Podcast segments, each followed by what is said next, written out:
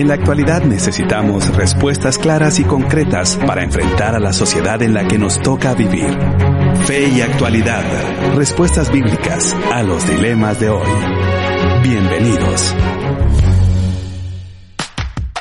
Saludos queridos amigos, soy Gonzalo Chamorro y es un placer darle la cordial bienvenida a su programa Fe y Actualidad, un programa que pretende responder desde una perspectiva bíblica y teológica los dilemas que nos plantea el escenario contemporáneo. Estamos muy contentos de, a través de esta nueva dinámica virtual digital, compartir con cada uno de nuestros amigos que nos sintonizan los diferentes días en que se transmite este programa a través de la 997 El Camino contenido que transforma. Y hoy tenemos un programazo que, por cierto, hemos de confesarles y recordarles que hace un tiempo habíamos iniciado la serie Parábolas del Reino, Parábolas de Jesús, y hoy estaremos terminando esta dinámica de esta serie y pronto recibirán buenas noticias de cuál va a ser nuestra próxima serie, nuestros próximos análisis bíblicos, teológicos, históricos y, por supuesto, contextuales porque lo que pretendemos es responder a la coyuntura de hoy, a la realidad de hoy, de lo que ya se ha hecho en el pasado en la iglesia, en la revelación bíblica y en la historia de la salvación. Y hoy tenemos un tema interesantísimo, lo hemos titulado El Jesús fiestero y estaremos basados en Lucas capítulo 7, verso 31 al 35 y ya hemos posteado la pregunta del día, la cual puedes tú responderla y compartir tus premisas, tus perspectivas o apreciaciones respecto a la pregunta. La pregunta es, ¿qué excusa pone la gente hoy para no seguir a Jesús? Y si quieres saber, pues, por qué le hemos denominado el programa del día de hoy el Jesús Fiestero, no te desconectes de nuestra sintonía. Pero no estoy solo, me encuentro con mis buenos amigos, los profesores Nelson Morales, David Suazo y Pablo Branch. Nelson, bienvenido a este espacio de reflexión de fe y actualidad aquí por la 997 El Camino, contenido que transforma.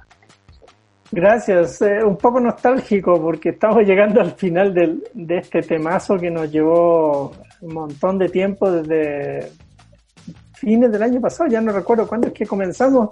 Yo creo que sí, por, por, octubre. Sí, algo así. Más o menos. Porque terminamos por ahí el Sermón del Monte e iniciamos esta siguiente serie, ¿verdad? Las parábolas del reino, las parábolas sí, han sido lindísimas Claro, lindísimas historias, eh, enseñanzas, desafíos. Eh, así que bueno, eh, aquí estamos, gracias a Dios, para entrarle a este tema de hoy. Don David, el Jesús Fiestero, ¿qué tal el título? Bienvenido a la 997, El Camino, contenido que transforma. Bueno, sí, el título ya no sé cómo lo va a ver la gente, cómo lo entenderá la gente. Supongo que les va a causar curiosidad. Esperamos eso, ¿no?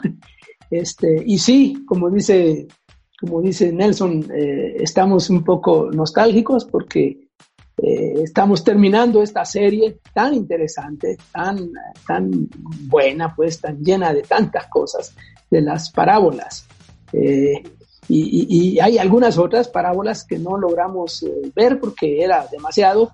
Entonces, este, vamos a entrarle a otros, a otra serie y se va a anunciar esa otra serie. Pero eh, ahora estamos terminando a tambor batiente, como se dice. como se decía en antaño, dijo mi abuelito, ¿verdad? en la época de Don Tatalapos. Pero sí, sin duda, un temazo que vamos a compartir. Pablo, bienvenido desde la antigua Guatemala con ese eco a monasterio. Te damos eh, un cordial saludo. Gracias por estar con nosotros aquí por la 997, El Camino, contenido que transforma. Gracias, Gonzalo. Qué gusto saludarles. Aquí les saludo en vivo y directo desde mi pueblo de la cuarentena. Uh, Qué gusto verlos la, la cara y, poder compartir este rato con ustedes. Y, es cierto lo que dicen Nelson y David. Eh, yo, siento que durante esta serie, igual que, que los otros series que hemos venido desarrollando, como que hemos, hemos eh, hecho un viaje, pero no solos, acompañados por un buen grupo y, y, yo siento que todos estamos caminando, avanzando, aprendiendo juntos, desarrollando esta comunidad virtual y ha sido una experiencia muy rica. Así es, así que queridos amigos, les queremos invitar a que no se desconecte de nuestra sintonía. Hoy estaremos reflexionando sobre el tema El Jesús fiestero, Lucas capítulo 7, verso 31 al 35. Y la pregunta del día de hoy es, ¿qué excusa pone la gente para no seguir a Jesús. Esperamos que te puedas contactar junto con nosotros a través de las diferentes vías de comunicación por medio de Facebook, Fe y Actualidad, y también en Instagram nos pueden encontrar con el mismo nombre. Y mientras te preparas para comentar, para participar junto con nosotros, te invitamos que escuches estos mensajes y ya retornamos aquí por la 997 El Camino, contenido que transforma. Búscanos en Facebook como facebook.com diagonal feyactualidad.fm. Y ya estamos de regreso, queridos amigos. Soy Gonzalo Chamorro y me acompañan en este espacio digital y virtual los profesores Nelson Morales, David Suazo y Pablo Branch. Y hoy estamos dialogando sobre la última parábola de la serie que sin duda alguna ha sido una tremenda bendición para cada uno de nosotros que hemos tenido la posibilidad de reflexionar, de participar, de preguntarnos y también dar ciertos aportes para la comunidad cristiana hoy a la luz de las parábolas de Jesús o las parábolas del reino. Y hoy hemos titulado este último programa de la serie parábolas de Jesús, el Jesús fiestero. Y estaremos reflexionando en Lucas capítulo 7, verso 31 al 35. Y te recordamos que puedes participar junto con nosotros respondiendo la pregunta del día. ¿Qué excusas pone la gente hoy para no seguir a Jesús? Y una de las dinámicas, Nelson, que hicimos siempre y cada vez que tomamos o retomamos la, dinámica o la temática de las parábolas, es recordar un poco de qué estamos hablando cuando precisamente mencionamos el término parábolas y en términos generales pues dar una visión general de lo que vimos eh, aproximadamente desde el mes de octubre del año pasado y ya estamos llegando pues a la, al final de esta serie. Nelson. Sí, eh, siempre es bueno recordar, sobre todo para las personas que se conectan por primera vez, eh, parábola es una forma bastante común de enseñanza en, el mundo del primer siglo que Jesús usaba mucho. Eh, las parábolas son historias cortas en general. Hay algunos refranes, proverbios, como el que vamos a ver hoy, que es como una especie de, canto eh, chiquitito. Eh, ah, esa versatilidad de historias pequeñas en distintos formatos que eh, cuentan cosas desde la cotidianidad, desde las cosas que, que son comunes para la audiencia. Eh, en el mundo bíblico, cuestiones agrícolas, cuestiones de, de señores eh, dueños de terrenos que contratan gente, de señores que se van y dejan a sus trabajadores haciendo cosas, de una boda, de todo tipo de historias de diversa naturaleza, pero cotidianas, de, las cosas habituales. Y desde ahí el Señor extrae enseñanza. Correcto. Eh, y la mayor parte de las veces la enseñanza del Señor tiene que ver con qué significa ser un discípulo de Jesús, las implicaciones para un discípulo y también eh, cómo es el reino de Dios, qué lo caracteriza, cómo es actualmente y cómo irá a ser eh, cuando llegue la consumación de los tiempos.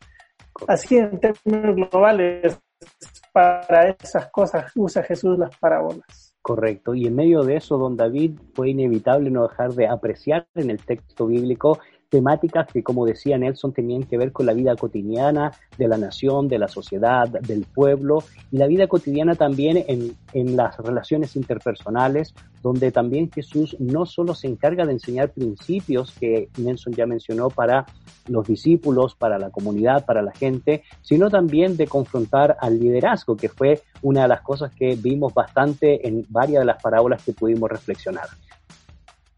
Sí, eh, en muchas, eh, en casi todas las parábolas, este, el, liderazgo religioso, especialmente el liderazgo religioso judío, eh, es, es, confrontado.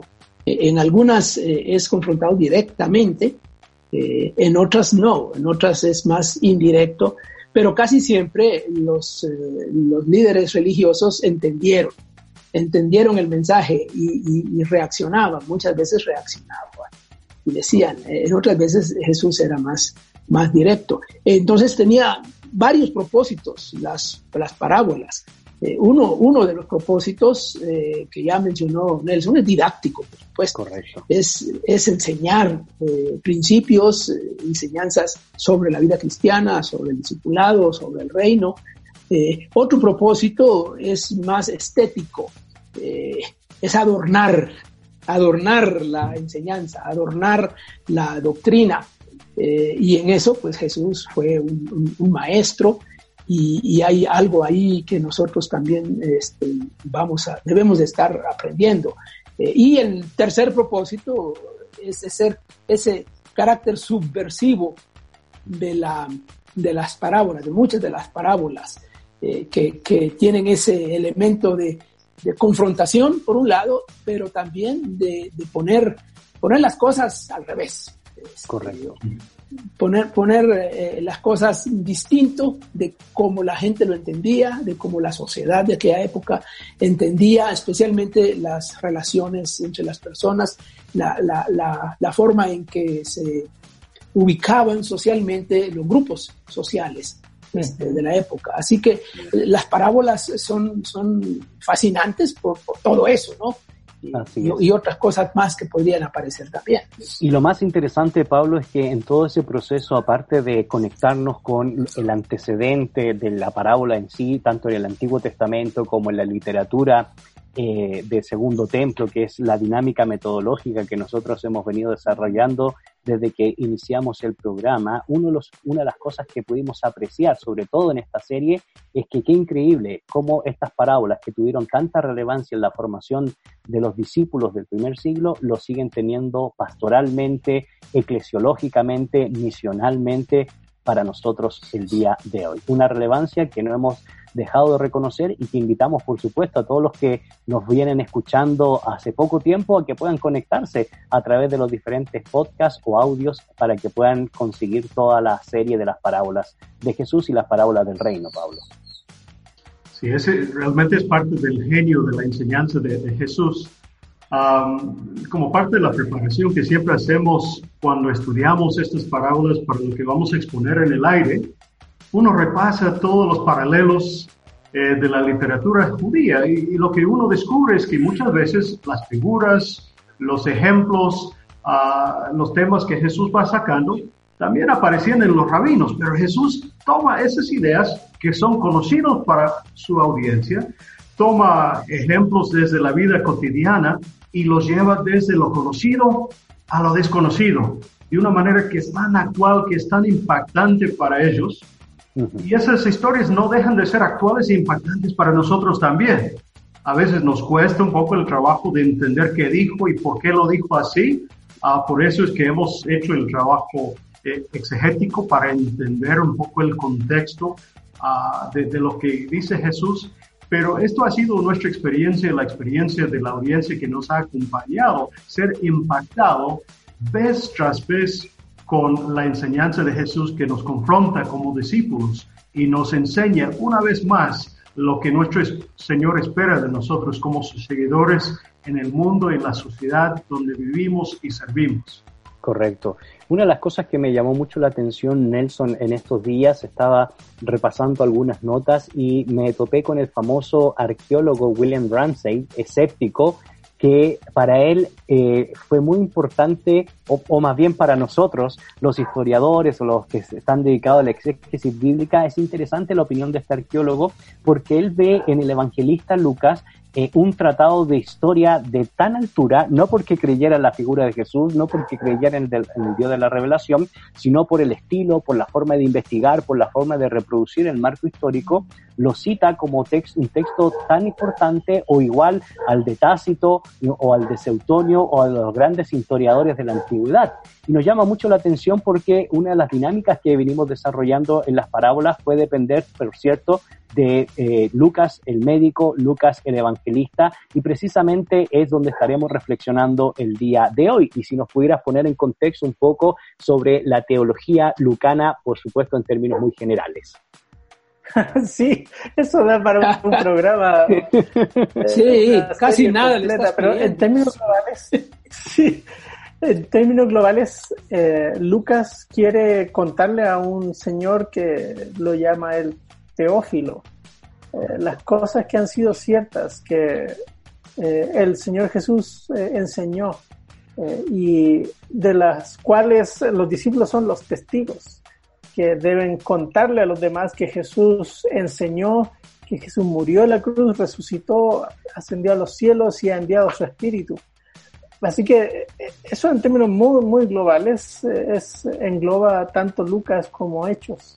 Y Pablo, perdón, Lucas discípulo de Pablo. Eh, Lucas lo que nos quiere enseñar a través de, esta sección en particular donde está el, el, texto que vamos a ver hoy es eh, qué significa eh, que el Mesías ha venido. Jesús en el capítulo 4 se presenta en una sinagoga y, y muestra su agenda y en esa agenda él dice las cosas que va a hacer y la predicación del Evangelio a los pobres. Y en estos capítulos del, del 4 al 7, hasta el 9 incluso, eh, va a estar Jesús eh, haciendo eso, mostrando que el reino de los cielos ha llegado, que Él es el Mesías y que eh, pues todas las personas deben arrepentirse de sus pecados. Y Juan el Bautista es el que comienza este proceso en el capítulo 3 de predicar el arrepentimiento porque el reino de los cielos ha llegado. Así que ahí están, eh, en líneas generales, estos eh, grandes temas que se están uniendo aquí. Y precisamente, don David, lo que menciona al final Nelson nos conecta con el capítulo que estaremos eh, reflexionando, porque en términos generales aparecen nuevamente los discípulos de Juan el Bautista para anunciarle todas las cosas que el Señor Jesucristo había hecho y Juan el Bautista manda a sus discípulos a preguntarle, ¿verdad? Eh, lo que es clave dentro de todo el contexto, si realmente él era el Cristo. Sí, el contexto del pasaje este, diríamos que, comienza por ahí más concretamente. De hecho, esta parábola también se encuentra en Mateo, eh, en Mateo capítulo 11, y eh, la, situación es muy similar. La parábola es la misma, exactamente. Este, la conclusión es la misma, y, el contexto anterior es básicamente el mismo eh, y lo que sobresale es precisamente lo que has señalado. Eh, es este de, Juan el Bautista mandando a preguntar sobre Jesús y, muchos eh, se preguntan si es que Juan tenía duda de que este de veras era el Mesías, siendo que él ya lo había presentado, ya lo había bautizado ya había anunciado que este es, y ahora Juan está en la cárcel, dice Mateo. Este, en, la versión de Mateo dice que Juan ya está en la cárcel y que desde la cárcel él manda a sus discípulos a preguntar. Eh, y, la pregunta eh, es una pregunta que hace pensar en, en una cierta duda, porque Juan al igual que la mayoría de los judíos, tenía una esperanza mesiánica este, que veía al Mesías como, como un gran libertador, ¿no? como el, el, guerrero libertador que venía eh, a, liberar al pueblo de la opresión de los enemigos, en este caso de, Roma. Y Jesús no, no, estaba haciendo eso. Entonces, eh, me imagino que, que, Juan en la cárcel, sufriendo él mismo, este, le entró la duda. Eh, yo, yo pienso que sí. Que Se confrontó con su propia teología. Sí, una, una duda, por eso, ¿eres tú o esperamos otro? Eh, y, la, respuesta de Jesús saca otra, toda otra teología sobre, sobre la cristología, sobre Jesús, que hemos llamado nosotros la, la cristología praxiológica desde abajo, para contrastarla con la cristología desde arriba ontológica, Jesús no responde ontológicamente sobre quién es Él, responde praxiológicamente sobre quién es Él, es decir, con las acciones. Eh, díganle lo que ven, lo que están haciendo. En Mateo no se menciona que Jesús hizo los milagros ahí, en Lucas sí se menciona que Jesús hizo los milagros y los discípulos lo vieron. Eh, en Mateo simplemente dice, vayan y díganle, díganle lo que ven. Y los milagros, los ciegos ven, los eh, sordos oyen, los cojos andan y las buenas nuevas son predicadas a los pobres. Eh, son, las acciones las que dan la, la identidad de Jesús. Jesús mismo se identifica a través de sus acciones. Y luego el final de la parábola nos va a traer de nuevo eso. ¿Qué es lo que identifica a Jesús? Son sus acciones. Eh, son, son otras acciones y de ahí viene el concepto de lo, de lo fiestero, ¿no? Que vamos a ir, a ir viendo. Eh, entonces, en, en, en ese contexto, Jesús como que se pone, como que anticipa que sus discípulos eh, están como preocupados por la duda de Juan. Y Jesús empieza a exaltar a Juan. Y, eso es lo que hace, exalta a Juan y lo pone muy por encima y, lo alaba, este, como para decir, este, sí, sí, este es Juan, eh, es este, este Juan, es, es el, el, auténtico Juan el Bautista. Correcto. Entonces, en ese contexto es que luego Jesús va a contar esta mini parábola, es, una de las más pequeñitas, eh, que, que, va a ilustrar la figura de Juan y la figura de Jesús. Exactamente, y eso era lo que iba a mencionar Pablo, porque nos llama mucho la atención en esta parábola, porque van a aparecer eh, dos estilos de, de, podríamos decir, de liderazgo, de ministerio, eh, que es el, el, estilo de Jesús, el estilo de Juan, y que son diferentes, pero eh, hablábamos fuera de micrófono, ambos son válidos. Y vamos a ver que, eh, la, cuál es la reacción de la comunidad frente a estos estilos, tanto de Juan el Bautista como del propio Señor Jesucristo a lo largo de este programa. Bien.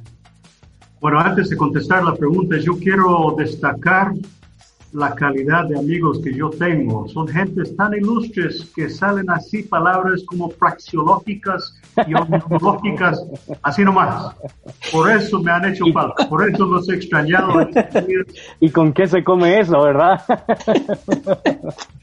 Aquí en casa no tengo con quién hablar de cosas praxiológicas y ontológicas. Ah, está bueno, está bueno. Está bueno. Pero qué bueno que está este espacio, Pablo, para reflexionar, no solo entre nosotros, sino con toda nuestra comunidad, ¿verdad? Sí, la comunidad es, es muy grande, es mucho más eh, que nosotros cuatro gatos locos, ¿verdad? Somos muchos que formamos parte de esta comunidad y qué bueno poder compartir. Ah, claro, bueno, justamente eh, la parábola, eh, y yo creo que después lo vamos a comentar en un poco más detalle, Ah, tiene que ver con el regaño de Jesús de los líderes religiosos que parece que no quieren nada, que encuentran razones por qué criticarle a Juan y encuentran razones por qué criticar y rechazar a Jesús también. Ah, no, es que Juan muy austero, ayuna mucho. Ah, no, es que Jesús este, muy fiestero, eh, siempre compartiendo a la mesa con estos pecadores. Y eso es, eh, eh, eh, eso es la reacción de Jesús y la enseñanza. En sus comentarios, en estos versos que estamos leyendo, él dice algo acerca de quién es Juan, él dice algo acerca de quién es él, y también va explicando sobre quiénes son sus verdaderos seguidores, que no es, no son quienes creen la gente religiosa son eh, los seguidores de Dios, los seguidores de Jesús, realmente son las personas que según los religiosos tienen menos cabida en, la reina, en el reino de Dios, pero resulta que ellos sí entraron cuando otros no quisieron. Correcto. Y eso nos debe llamar mucho la atención, Nelson, y vamos a a lanzar solamente la, la, temática, vamos a tener una pausa con algunos mensajes, nos debe hacer pensar un poco en describir eh, estos estilos que reflejan toda una dinámica en el Antiguo Testamento, en, el, en la literatura del Segundo Templo, porque representan esa dinámica ascética y esa dinámica que era inherente a la vida religiosa del pueblo de Dios, la fiesta, porque tenía una comprensión eh, muy teológica, eh, el espacio de compartir en comunidad, y precisamente estaremos dialogando sobre esas temáticas porque eh, uno piensa en versículos anteriores a los que estaremos eh, leyendo, como por ejemplo en el versículo 25, el versículo 26, donde se nos da una eh, descripción de quién eran los profetas. Y los profetas rara vez eran pudientes y en épocas de maldad nacional, de hecho, se veían obligados a funcionar fuera de los límites de la sociedad, que era lo que estaba pasando con el caso de Juan el Bautista, encarcelado por Herodes Antipas. Y Juan no es ningún profeta, por cierto, de la corte eh, o una salaria, un profeta asalariado, sino más bien en aquellos que demandaban un cambio esencial de la nación y obviamente eso ya prefiguraba el ideal que la gente tenía acerca de un profeta al estilo de la revelación del Antiguo Testamento. Sí, bueno, no sabía si íbamos a hacer la pausa ahorita, pero este, en términos globales, el contraste es enorme. Eh, Juan encaja muy bien en, en qué es un profeta y Herodes lo sabía bien y le gustaba oírlo. La cosa es que a Herodías no le gustó mucho que le señalaran sus problemas y, ella entonces hace que, que, Juan vaya a la cárcel y termine finalmente decapitado. Correcto. Pero este, es cierto, Juan tenía un, estilo que estaba muy en línea con gente como por ejemplo las comunidades de Qumran, eh, los esenios. Por eso muchos piensan que, que Juan quizás fue un esenio eh, y por eso vivió en la zona del sur ahí, eh, cerca del mar muerto. Así es, y de manera muy ascética. claro, era gente muy rigurosa, muy rigurosa en, en, su entendimiento de qué significaba ser una persona santa, apartada para Dios. Y rigurosa en cuándo hacer los sacrificios, de qué manera hacerlos, eh, cómo estar ellos eh, personalmente dispuestos, puros para presentar ofrendas a Dios. Todo ese tipo de cosas eh, están muy en línea con, con la manera de ser de Juan. Correcto. Jesús no, porque Jesús es, el, otro lado. Eh, Jesús es mucho más eh, cercano a la gente, al, a los publicanos y pecadores, como le van a decir aquí. Así es. Eh, al pueblo y a los publicanos, dice Lucas, creo y se le van a ir dando otros títulos que estaremos viendo después de esta pausa. Sin embargo, queridos amigos, les recordamos que hoy estamos en la última, en el último programa de la serie Parábolas de Jesús, Parábolas del Reino. Hemos titulado este programa el día de hoy El Jesús Fiestero y estamos reflexionando en Lucas capítulo 7, específicamente en los versículos 31 al 35. Y te queremos recordar las vías de comunicación a través de Facebook o Instagram. Nos puedes encontrar como Fe y Actualidad y puedes responder a la pregunta del día. ¿Qué excusas pone la gente hoy para no seguir a Jesús? Esperamos que puedas participar junto con nosotros reflexionando en torno a la temática que hemos venido dialogando con los profesores Nelson Morales, David Suazo y Pablo Branch. Tenemos un tiempo de mensajes y ya retornamos aquí por la 997 El Camino Contenido que Transforma. Búscanos en Facebook como facebook.com diagonal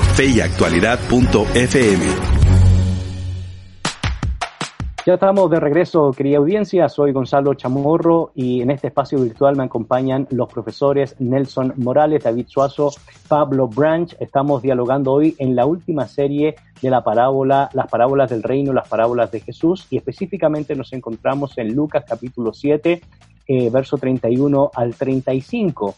Y queremos recordarte las vías de comunicación a través de las páginas de Facebook e Instagram. Nos puedes encontrar como Fe y Actualidad y de esa manera puedes responder a la pregunta que hemos eh, colocado el día de hoy. ¿Qué excusas pone la gente para no seguir a Jesús? Y una de las cosas que pudimos apreciar, don David, en todo el primer diálogo que tuvimos en la sección anterior del programa, es que en términos generales pues introdujimos a que se nos presentan dos estilos de ministerio de, eh, de ministerio. Uno es el de Jesús y el otro de Juan. Y algo que destacó Pablo es que ambos son válidos eh, y sin embargo la comunidad los rechaza a los dos por igual. Y en ese proceso estábamos describiendo en términos muy generales eh, las características de Juan el Bautista, que era visto como profeta, eh, y de hecho, el verso 28 del capítulo 7 nos recuerda que os digo que entre los nacidos de mujeres no hay mayor profeta que Juan el Bautista, pero el más pequeño en el reino de Dios es el mayor que él. Y qué interesante porque una de las cosas que expresamos a la luz de los versículos anteriores que precisamente Juan representaba ese carácter ascético, ese carácter piadoso, ese carácter muy quieto, ¿verdad? De contemplación, de reflexión y de querer vivir a cabalidad los principios establecidos en, eh, en, el Antiguo Testamento y los principios establecidos en ese proceso de esperanza del Mesías y de, de lo que implicaba su advenimiento, don David. Eh, sí, el, Señor Jesús, este, después de exaltar a Juan el Bautista y terminando con lo que dice el versículo 28 que leíste, em, él, él, empieza ya como a, preparar el camino para, para, el regaño, digamos, que, le va a dar al, liderazgo. Este, dice ahí el versículo 29 que y, todo el pueblo y los publicanos este, siguieron a Juan. E incluso se bautizaron, que era la señal eh, con el que se comprometían. Dice ahí, todo el pueblo y los publicanos cuando lo oyeron a Juan, aquí está hablando de Juan, justificaron a Dios, bautizándose con el bautismo de Juan. Pero, y ahí está el contraste, interesante que en la, en la versión de, Mateo no se, no se da este detalle. Allá solo se dice, ¿con qué compararé esta generación? Aquí en Lucas aparecen los detalles. ¿A quién se refiere Jesús? Eh, se refiere aquí a, los fariseos y a los intérpretes de la, ley, desecharon. Y, Lucas pone los designios de Dios respecto de sí mismos, no siendo bautizados por Juan. Es decir, no solo rechazaron a Juan, según el pasaje de Lucas, están rechazando los designios de Dios. Eh, y, Lucas está puntualizando ahí un asunto que, que, que, es importante, ¿no? Y luego inmediatamente después viene la palabra. Y entonces, mm. ¿a quién compararé a esta generación? Específicamente estos fariseos e intérpretes de la ley que rechazaron a Juan. El pueblo y los publicanos no. El pueblo y los publicanos no rechazaron a Juan. De hecho, y luego van a aparecer, tampoco rechazaron a Jesús. Correcto. Eh, en, el mismo texto aparece, sí. Una, una pregunta que les tenía, eh, pueden responder cualquiera de los tres, porque eh, ¿cómo era concebido el bautismo en los, en los tiempos en que, en los tiempos de Jesús por parte del liderazgo religioso? Porque pues estaba leyendo el comentario de Craig Kinner y él plantea que interesantemente la gran mayoría del liderazgo religioso creía que el bautismo debería estar más designado para los paganos que para la gente que era rigurosa en cuanto al cumplimiento de, la ley. Pero no sé si es tan certero ese análisis eh, o tienen ustedes alguna opinión al respecto. Eh, los bautismos tenían distintos propósitos y había distintos tipos de bautismos. De hecho, correcto. Fuera de del templo había piscinas por todos lados no piscinas de, aquí del IRTRA, sino piscinas de lavamiento. Eh, y la gente... Que corría por... Sí, eh, la gente hacía ritos de purificación, pero también los bautismos indicaban adhesión eh, a una causa. Y claro, tiene razón Craig Kinner en decir que era esperable para un un gentil que está adhiriéndose a, la fe judía. Los prosélitos se bautizaban, sí. claro. Eh, se circuncidaban y, se bautizaban ya como eh, plenos miembros eh, de, la, de la comunidad. Pero también los, era una práctica bastante común de discípulos de distintos personajes eh, hacer ese, ese compromiso, porque el, bautismo es un acto público de adhesión. Correcto.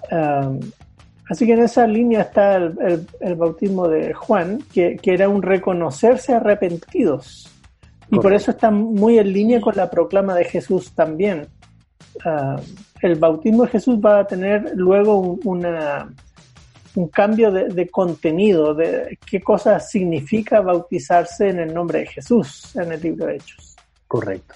Pero en Lucas, eh, Lucas ni siquiera dice que no hay que bautizarse en el bautismo de Juan. Eh, de hecho, cuando eh, en, Hechos 19 se encuentra con, los discípulos de Juan ahí en Éfeso, ellos se habían bautizado en el, en el, bautismo del arrepentimiento, pero todavía no entendían que el nuevo pacto ya estaba en función y el Espíritu ah, había levantado al Mesías y Jesús era el Mesías. Toda esa parte se la habían perdido. Entonces eh, Jesús como que los actualiza, eh, pero no dice que los bautizó de nuevo o algo por el estilo. Correcto. Eh, perdón, Pablo. Pablo, sí. ellos fueron llenos del Espíritu. Y creo que sí, que, dice que los bautizó ahora que lo pienso. Pero eh, tenía otro contenido, el, el otro significado. Sí, Correcto. Y una de las cosas en este proceso, eh, Pablo, que nos llama la atención de lo que ya mencionaba don David, ¿verdad?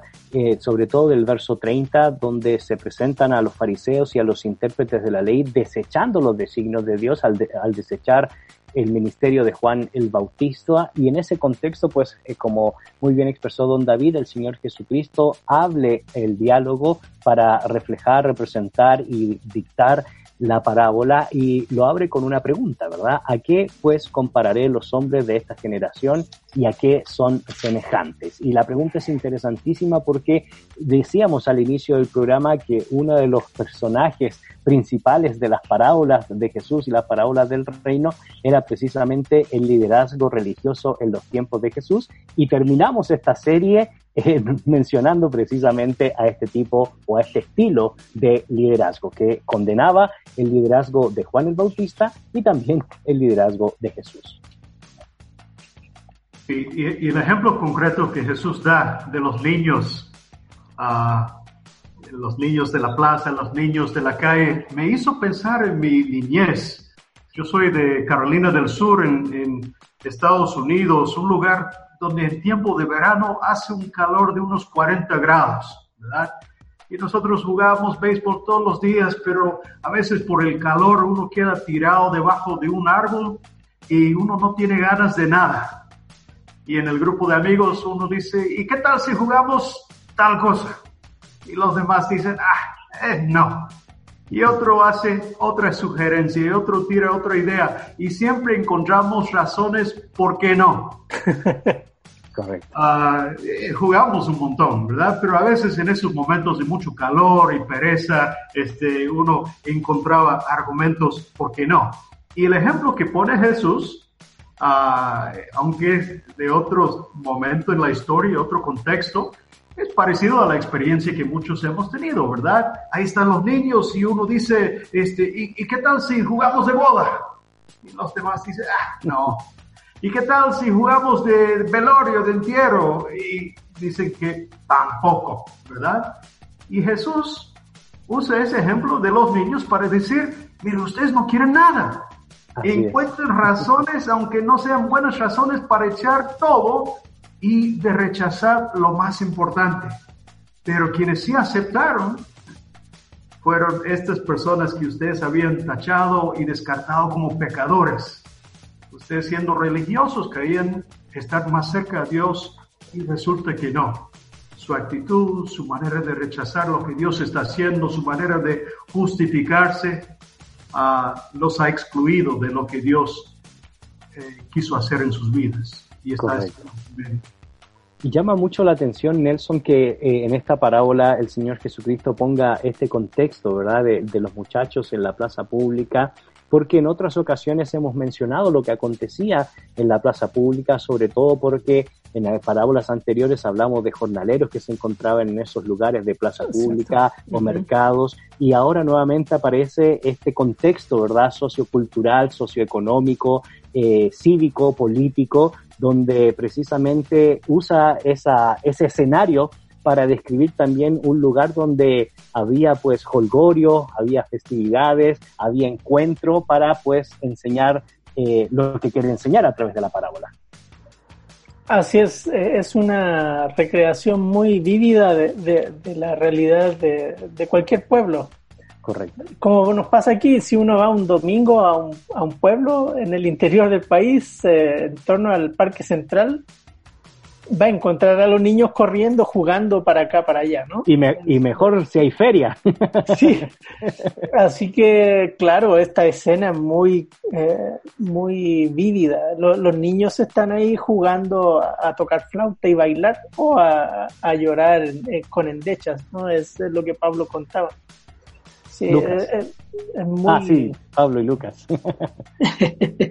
Correcto. Sí, y, eso es interesantísimo porque da la idea de que fueran eh, niños molestones, don David, que en medio de, un matrimonio en la plaza pública, un funeral en la plaza pública, un acto solemne en la plaza pública, estuvieran haciendo, como diríamos nosotros por estos lados, bochinche, ¿verdad? Bueno, eh, yo no sé, cuando Pablo estaba hablando de las memorias de su niñez, este, yo también recuerdo, eh, y mis memorias van un poco más atrás. Eh, Sin duda.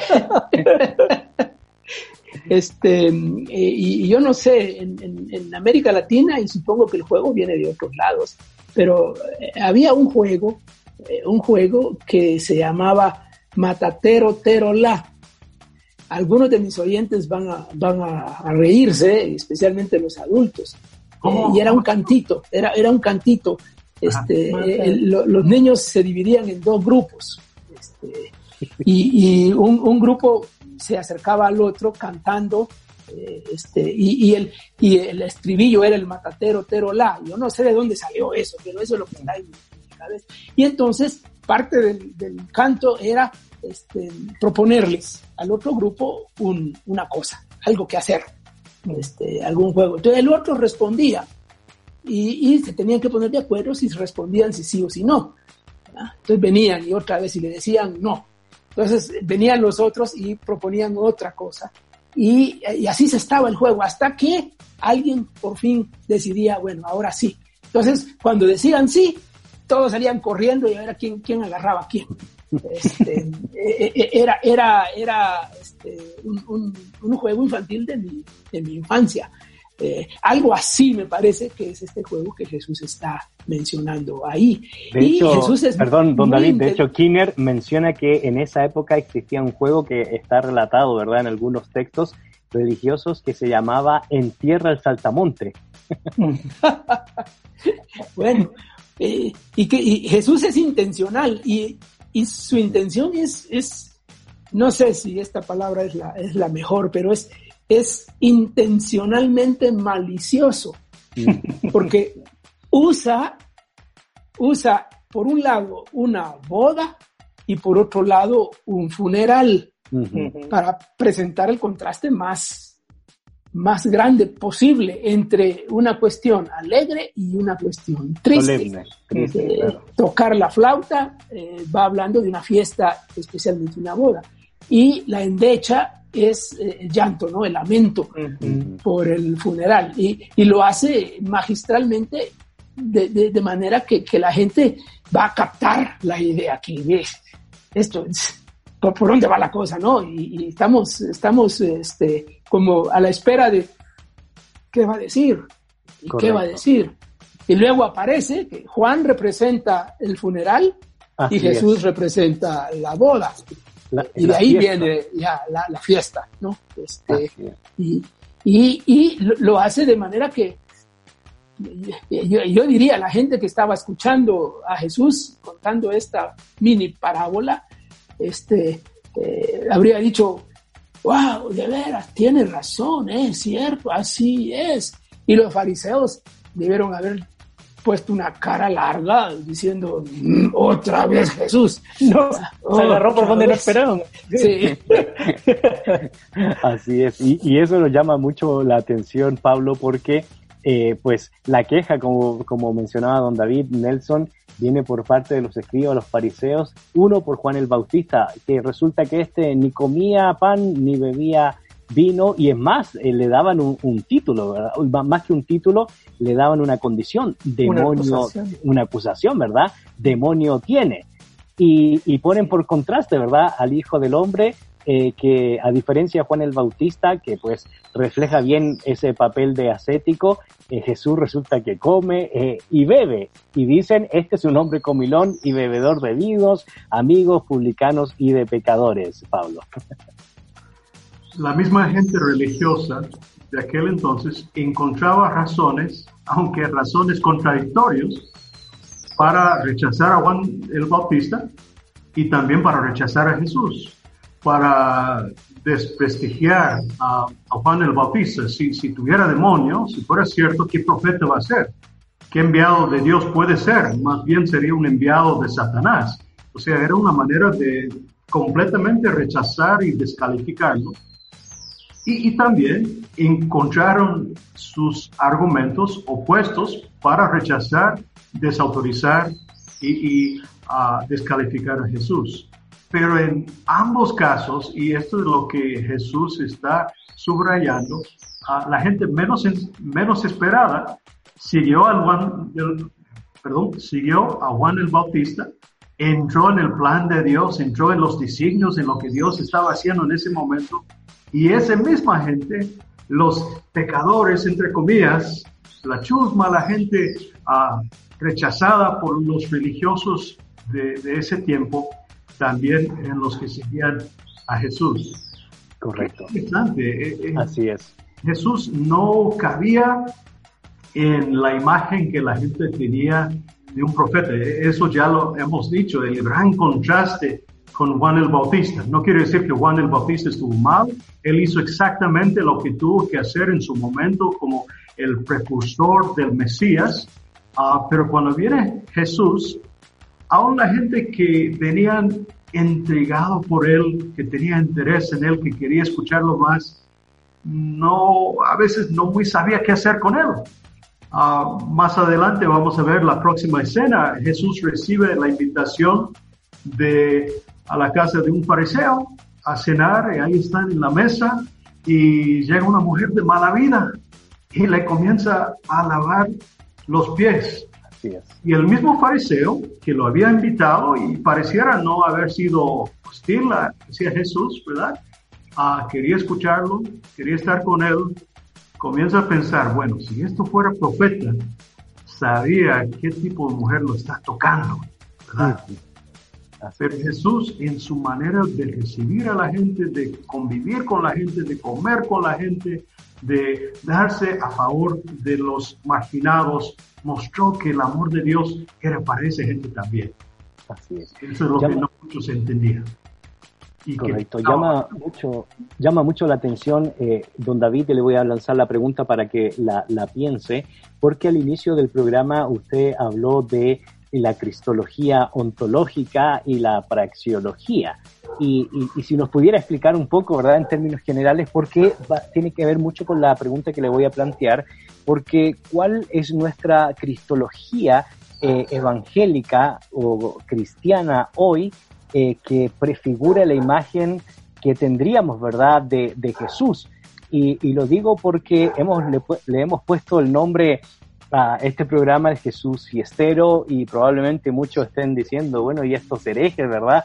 ¿Cómo es posible que digan que Jesús eh, es fiestero, verdad? Y, la gran pregunta es, es ¿qué, ¿qué, imagen tenemos de Jesús? Tenemos esa imagen de el, el, el Dios entronizado, ¿verdad? Ontológico de los primeros cinco siglos y hemos omitido su humanidad eh, y, bueno, piensa en eso. Sin embargo, Nelson, me gustaría que nos pudieras clarificar un poco, en términos generales, eh, cuál era el, contexto de la fiesta en el mundo eh, de la Palestina del primer siglo, en el mundo judío, porque cuando nosotros hablamos de fiesta, pues generalmente lo vemos como una acción o una actitud pagana, demoníaca, mala vida, donde pues realmente un cristiano no debería estar. Y sin embargo, el contexto de la fiesta en los tiempos de Jesús tenía otras connotaciones, probablemente. Nelson. Ah, como latinos seguimos teniendo esa alma fiestera. Um, si uno va a los pueblos, aquí en el interior del país, eh, para el nacimiento de un bebé, para el 15 años de una joven, para una boda, eh, son motivos de, de, alegría, de celebración, no solo de la familia, sino de la comunidad alrededor. Y todo el mundo está feliz. Eh, recuerdo en, en, Nicaragua también cuando se casan, eh, la novia sale caminando desde la casa a la iglesia eh, y por la calle la gente la va felicitando y saludando. Uh, eso es comunidad y, y, la fiesta simboliza eso. Por eso es que el, el ambiente en que Jesús está es un ambiente de alegría, de, de de tener eh, amistad, celebrar la, comunión de, unos con otros. Esa es la idea de fiesta, no, no, es eh, de la de Chupibio. La, sonora matancera o, este, sí, no. Eh, Sí, la parranda. La parranda, ¿verdad? Era celebración, era comunidad, era compartir y muchas de ellas, muchas de las fiestas también estaban relacionadas con ciertos contenidos teológicos del Antiguo Testamento. Ah, claro, bueno, sí, aunque aquí probablemente no tenga esa connotación de, fiesta como el Purim, aunque Purim era una fiesta así como esto, de, de mucha alegría, de darse regalos y eh, cosas así, pero probablemente no, aquí está más bien el contexto cotidiano de fiesta. De, una comunidad, exactamente. De nacimientos, de 15 años, de, de bodas, eh, ese tipo de fiestas. Así es. Bueno, don David, antes de darle la palabra de la pregunta que le planteamos, vamos a hacer una pequeña pausa. Le invitamos a que escuchen estos mensajes y ya retornamos aquí por la 997, El Camino Contenido que Transforma.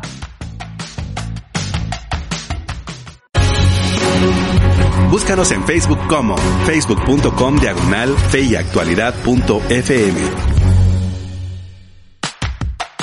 Ya estamos de regreso, queridos amigos. Soy Gonzalo Chamorro y en este espacio virtual eh, y en cabina también digital de la 997 me acompañan los profesores Nelson Morales, David Suazo y Pablo Branch y les queremos comentar que hoy estamos dialogando con la última parábola de nuestra serie, Parábolas del Reino, Parábolas de Jesús, con el tema El Jesús fiestero, Lucas capítulo 7, verso 31 al 35.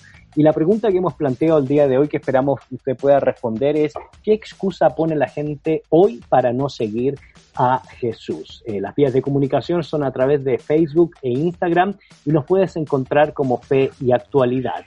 Y algunos anuncios que tengo antes de seguir con el programa, en los minutos que nos van quedando, es que te comentamos que el Instituto Crux próximamente sacará una publicación titulada Diálogos en tiempos de crisis, reflexiones a partir de la pandemia. Así que le invitamos a estar atentos a nuestras redes sociales en Facebook, tanto la página de Fe y Actualidad como la página del Instituto Crux. Y la excelente noticia que producción me ha permitido poder compartir con ustedes es que nuestra próxima serie, nuestras próximas reflexiones serán sobre los profetas menores. Así que no se pierda el inicio de esta serie el próximo jueves a través de este espacio de fe y actualidad o los diferentes horarios en el cual se transmita el programa. Y por supuesto, el día de hoy a las 7.30 te queremos invitar a que te unas con nosotros a la transmisión de Facebook Live en la página del Instituto Crux para seguir reflexionando sobre diálogos en tiempos de crisis. Eh, te invitamos a que visite nuestra página, puedas descargar los blogs o artículos que hemos publicado para que puedas encontrar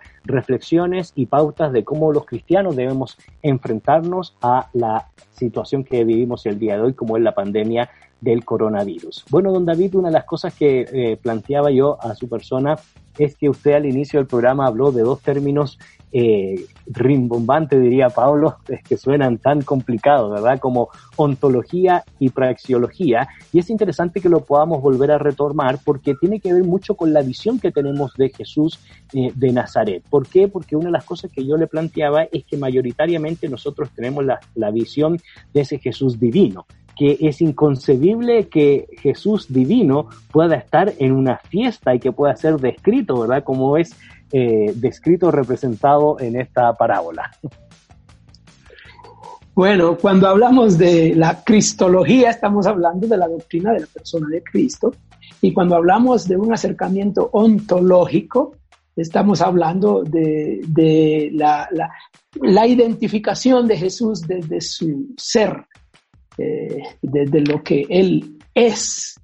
Y, eh, es entendible que así nació la cristología. La cristología nació eh, así, teológicamente hablando, en los, en los siglos post-apostólicos, porque esas eran las discusiones, esos eran los debates. ¿Quién es este Jesús? Este Jesús es Dios, es Dios hombre. ¿Cómo es que es Dios y hombre a la vez? Y tratando de explicar esa realidad, es que llegaron a las definiciones y, a los credos, ¿no? Eh, los, los, credos trinitarios de Nicea y el credo cristológico del concilio de Calcedonia eh, definen a Jesús así, de, esa manera.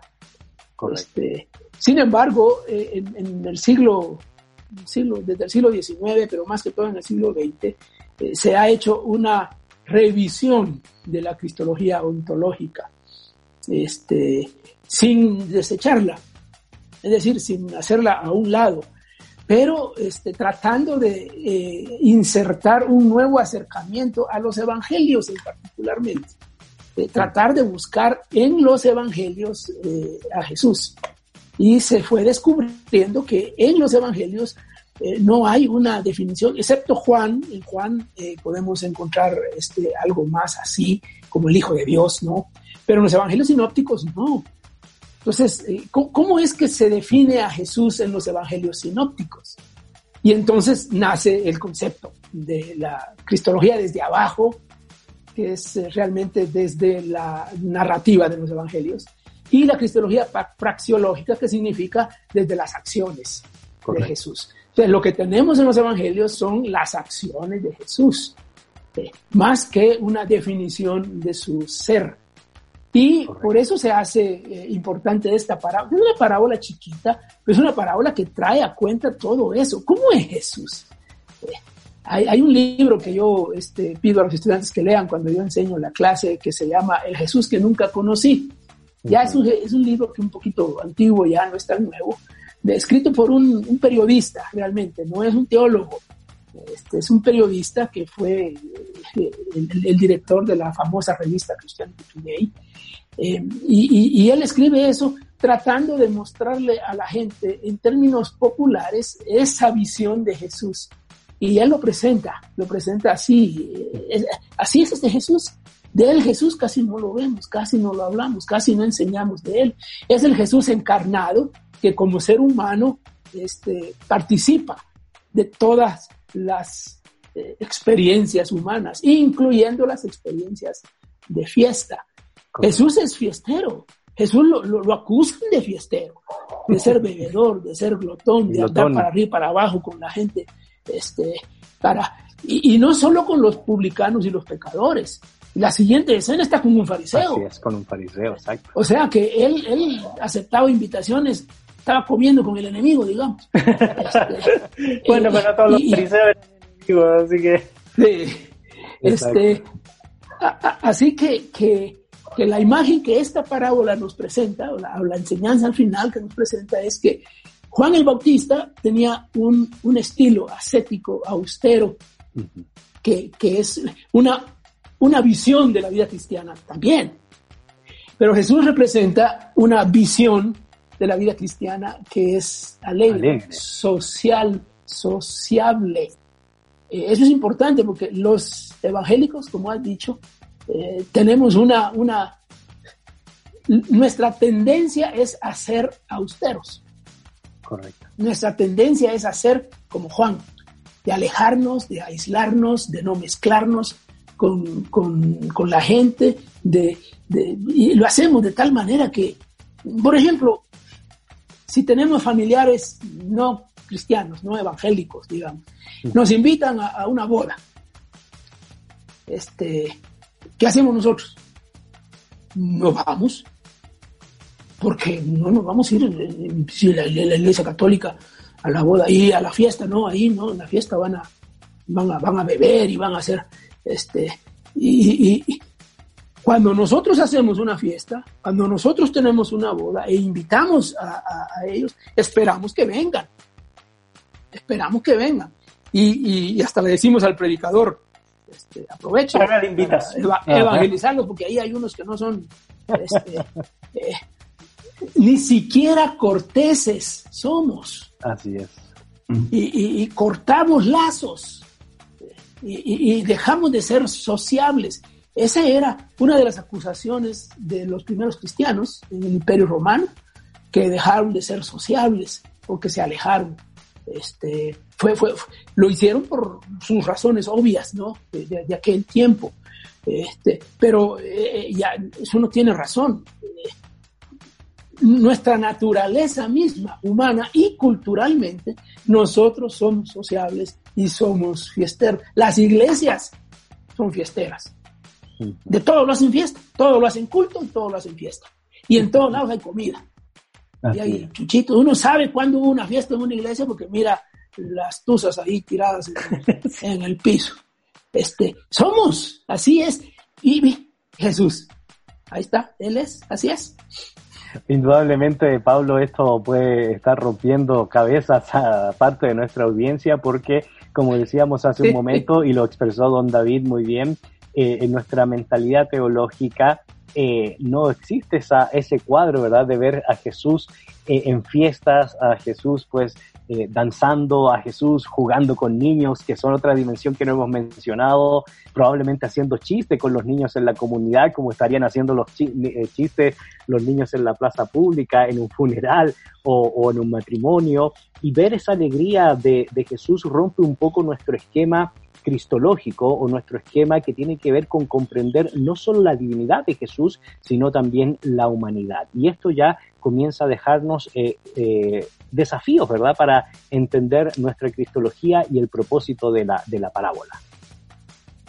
Gracias, Gonzalo. Eh, yo creo que algo que es muy importante, que David ya dio varios ejemplos de esto y si lo puedo subrayar un poco, Aquí, en esta manera de, ver a Jesús y entender a Jesús como nos presenta Lucas, como nos presenta Marcos, eh, como nos presenta Pablo y los evangelistas, nos muestran diferentes facetas del mismo Jesús. Y hay tensiones que nosotros tenemos que mantener sin irnos de, ni de uno o al otro extremo.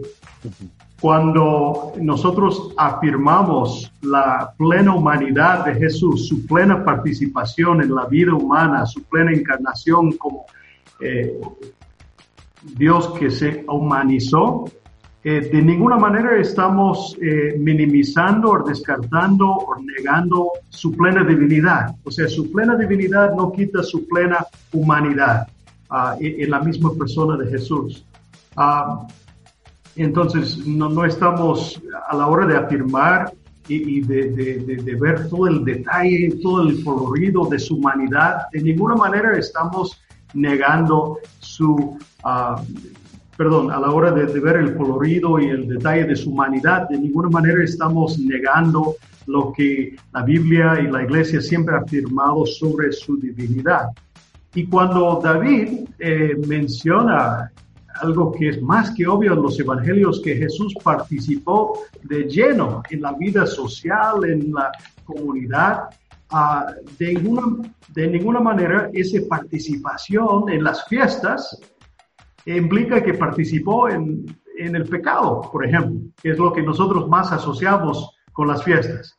Jesús participó plenamente en la vida social, tanto de la gente religiosa como sus discípulos, como la chusma, la gente que había sido desechado como pecadores. Y en cada una de esas circunstancias, en cada uno de esos ambientes donde él se movía con la gente, Jesús encontraba la manera de encarnar el amor de Dios, el perdón de Dios, la amistad, la posibilidad de reconciliación que Dios nos ofrece, demostrarnos en su persona, en su forma de ser, en sus palabras, sus dichos, sus gestos, cómo es Dios y cuánto nos ama y cuán dispuesto está a recibir quien sea que se acerca a Él con fe y con arrepentimiento. Esto es tremendo. Mm. Um, Jesús, cuando participaba en la mesa con los eh, que habían sido tachados como pecadores, eh, eso dejó un mensaje que era muy chocante para los religiosos. Un judío religioso jamás iba a compartir la mesa con esa gente porque a la hora de comer en una familia piadosa se pronunciaban bendiciones que eran para los convidados en la mesa y todo el mundo sabía, o creía saber, que el amor de Dios, la bendición de Dios no era para gente como ellos. Y Jesús a la hora de compartir con gente tan distinta y gente tan marginada, da a conocer que el amor de Dios sí es para ustedes también. Y por el regaño que hace a la gente religiosa, se nota claramente que los llamados pecadores sí aceptaron el amor de Dios y los llamados religiosos auto eh, se, excluyeron de la oferta que se les hacía. como buen presbiteriano Nelson, eh, Pablo hizo una buena explicación de la cristología sobre todas la, eh, las dinámicas de la divinidad y la humanidad. Una no está por sobre la otra y sin embargo merece reconocer que muchas veces nosotros, eh, mayoritariamente eh, en Estados Unidos o en nuestras regiones, hemos visto la cristología bajo esas condiciones, ¿verdad? En el sentido de que decimos que eh, la divinidad de Jesús actúa cuando hace milagros, pero cuando llora o cuando eh, come, esa es su parte humana y negamos su, su divinidad, ¿verdad? Entonces Pablo hizo una buena descripción que una no está por sobre la otra, sino que hay que entenderla como un todo dentro del ministerio del mensaje de Jesús. Y bueno, el tiempo ha ido avanzando increíblemente y es tiempo para pues un poco pensar qué nos quiere decir esta parábola y cómo podemos conectarla con nosotros el día de hoy, Nelson. Eh, veo varias enseñanzas. Una es que eh, no hay excusas válidas. Uno debe aceptar el reino de Dios y seguir a Jesús.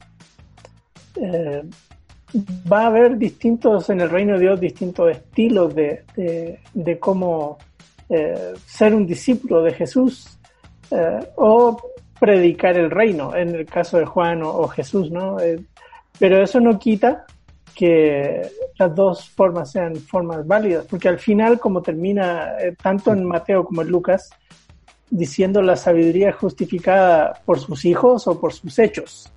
De todos modos, los hijos son los que hacen los hechos, que dan justicia a esa eh, sabiduría. Y eh, al fin los creyentes, seguidores de Jesús, vamos a, mostrar con nuestros hechos que somos sabios, como Jesús lo era. Vamos a mostrar que somos sabios como Juan lo era. Uh, pero hay gente que, que, siempre va a estar buscándole eh, alguna excusa, alguna vuelta. El, el ahorita no, el, uh, uno dice, no, pero en medio de este coronavirus, ¿cómo no va a haber eh, sensibilidad? Hay personas que, que no van a querer reaccionar tampoco y, y van a decir cosas, bueno, si tu Dios fuera eh, bueno, como tú dices, ¿por qué esta pandemia? Y uh -huh. eh, buscando alguna excusa, alguna manera de, de rechazar eh, el mensaje del Señor. Así que por ahí van varias de las enseñanzas que, que, veo yo de la parábola que son pertinentes para nuestro contexto también. Correcto. Don David, reflexiones respecto a la parábola para nuestros días. Bueno, hay, hay muchas, pero quiero resaltar eh, el tema de lo praxiológico de la cristología. Este, ya al principio del pasaje Jesús dijo que eh, sus obras, sus milagros y la predicación del Evangelio a los pobres. Y aquí al final lo encontramos este, en, en, en, haciendo cosas, otras cosas, eh, hechos, obras en un sentido y aquí más relaciones, diríamos. Este, con quién se relaciona Jesús o con quiénes se relaciona y cómo su identidad también va por ese lado. Su identidad va también por el lado de sus relaciones, principalmente con las personas más vulnerables, las personas rechazadas, las personas marginadas, eh, pero no está excluyendo a nadie. Eso es parte de, la naturaleza misma de Jesús, porque tampoco excluye a los fariseos. También se reúne con ellos, también come con ellos, este, también está eh, eh en, relación con ellos. Una relación más tensa por un lado, este, pero las relaciones de Jesús. ¿Qué nos enseña eso a nosotros? Por un lado está Juan, que no se relaciona, o se relaciona muy poco, o su relación es de otro tipo. Y por otro lado está Jesús. Este, nosotros tenemos la tendencia como evangélicos a, a, a tratar de cortar relaciones. Nos cuesta construir relaciones, especialmente con los que no son parte de nosotros, Correcto. con los que no son de la foto. Ajá. ¿Ya? Eh, con los que están marginados en otro sentido. Eh, no, no, nos cuesta a nosotros, eh, como iglesias en general, como individuos eh, en particular. por eso hoy se hace mucho énfasis en que la evangelización contemporánea es más de relaciones que quede simple proclamación, o de solo proclamación, porque la gente hoy está más sensible a eso. Mucha gente dice, nah, estos evangélicos no nos, no nos quieren, no se interesan con nosotros. Lo único que quieren es que vayamos a su templo. Lo único que quieren es predicarnos e ir al templo, pero no se interesan por la gente. Es decir, no, no, no buscan este, un, un, un contacto, una relación. E, e, ese es un desafío para, para nosotros todo el tiempo, pero ahora más, especialmente con las nuevas generaciones, la nueva cultura y la nueva normalidad que vamos a tener después de la pandemia. Correcto. ¿Cómo, cómo vamos a relacionarnos? ¿Cómo vamos a aprovechar eso? Eh, Jesús, Jesús es Jesús también por sus relaciones. Así es. Bueno, Pablo, desafíos eh, y conclusiones a la luz de la parábola que nos ha convocado el día de hoy. No, yo, yo, quisiera que este programa no lo terminara. Si bien hagamos esto y mi esposa me pone a trabajar aquí en casa. Un gusto compartir con ustedes y con todos. Um, algo que me asusta un poco de esta parábola es um, la, la, postura, o sea, la gente religiosa queda tan mal parada, gente que encontraron, y, y, imagino que también gente no tan religiosa, pero todos los que encontraron excusas para rechazar lo que Dios estaba haciendo. Y hasta gente religiosa que perdieron algo que Dios estaba haciendo en su medio y lo perdieron, y quizás con argumentos bien elaborados y teológicos, y completamente perdieron lo que Dios estaba haciendo en su medio. No entraron algunos en el reino de Dios, aunque se les uh, ofrecía la entrada. Eh, que, que, no pase con nosotros, eh, que Dios nos dé la sensibilidad de, de corazón, de, de, de, siempre estar atento y receptivo a lo que Él quiere hacer en nuestras vidas y en este mundo. Y, y hablando de eso, me, me, quedé pensando también de Juan el Bautista en la cárcel. Uh -huh. Ahí está Jesús haciendo maravillas, haciendo cosas tremendas. Mas, sin embargo, Juan el Bautista está encarcelada, ¿verdad? Y, y, y manda a preguntar, ¿y, y esto se, será que esto es lo que esperamos? Y, una cosa pareciera contradecir lo otro. Y todos nosotros que estamos en estos tiempos de, de pandemia, uh, no siempre alcanzamos ver lo que Dios está haciendo. En algún momento entramos a dudar. Y, y solo quiero decir, como también fue el caso con Juan el Bautista, que, que el sufrimiento uh, y hasta el martirio de Juan el Bautista no quitó para nada ese cosa poderoso que Dios estaba haciendo en ese momento, en ese medio, y tampoco quita lo que está haciendo en nuestro medio también. Así que que Dios se siga glorificando y que nos dé uh, paz y esperanza y fe en estos tiempos difíciles. Correcto.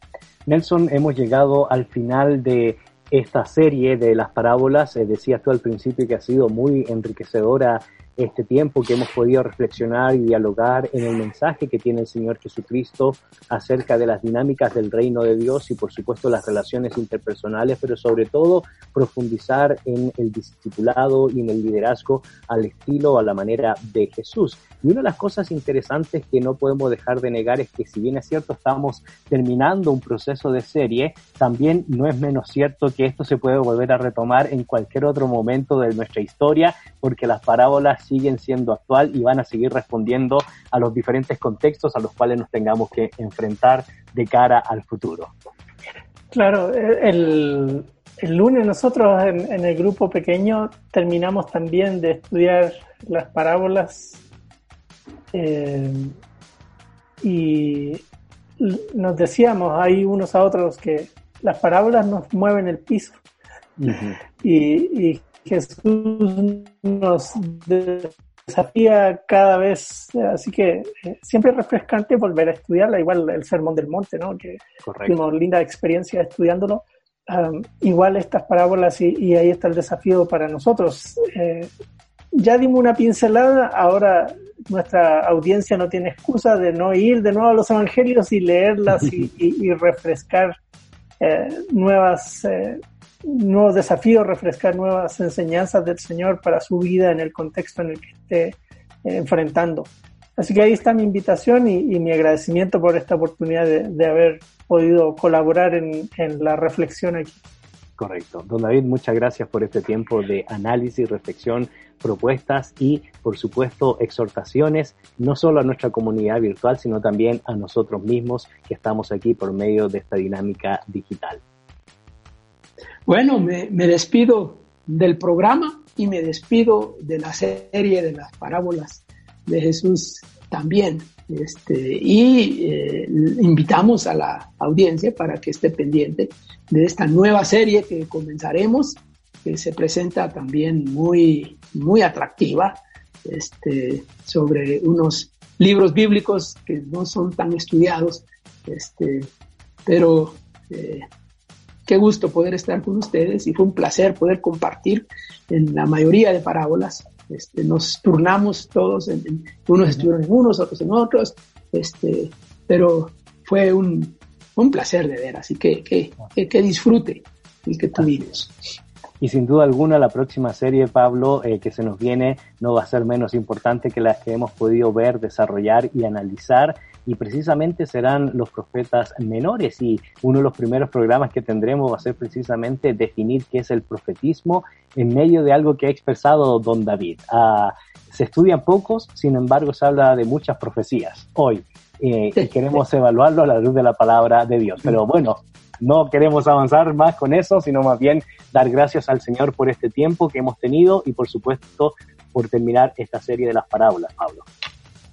Bien, y nosotros eh, no hemos estudiado a Jesús como un tema abstracto, no lo hemos estudiado desde la vereda enfrente como que si no tuviera que ver con nosotros, sino como discípulos comprometidos con Él y espero haber crecido y que todos hayamos crecido durante esta serie como eh, seguidores, como discípulos del Señor Jesucristo. Y, y será un gusto seguir profundizando creciendo y aprendiendo juntos con ustedes y juntos con toda la audiencia a, través de esta próxima serie de libros que son importantísimos, pero lo más seguro es que son los menos estudiados por muchos de nosotros. Así que va a ser riquísimo poder profundizar esos textos.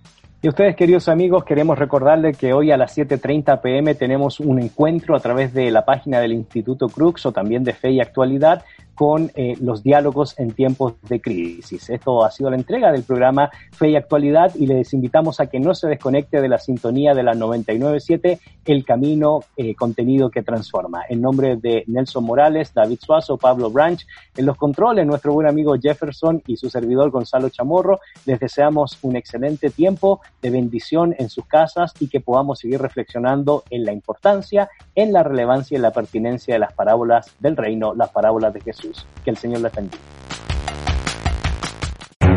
En la actualidad necesitamos respuestas claras y concretas para enfrentar a la sociedad en la que nos toca vivir. Fe y actualidad. Respuestas bíblicas a los dilemas de hoy. Hasta la próxima emisión. Esta es una producción de iRadios Guatemala Centroamérica.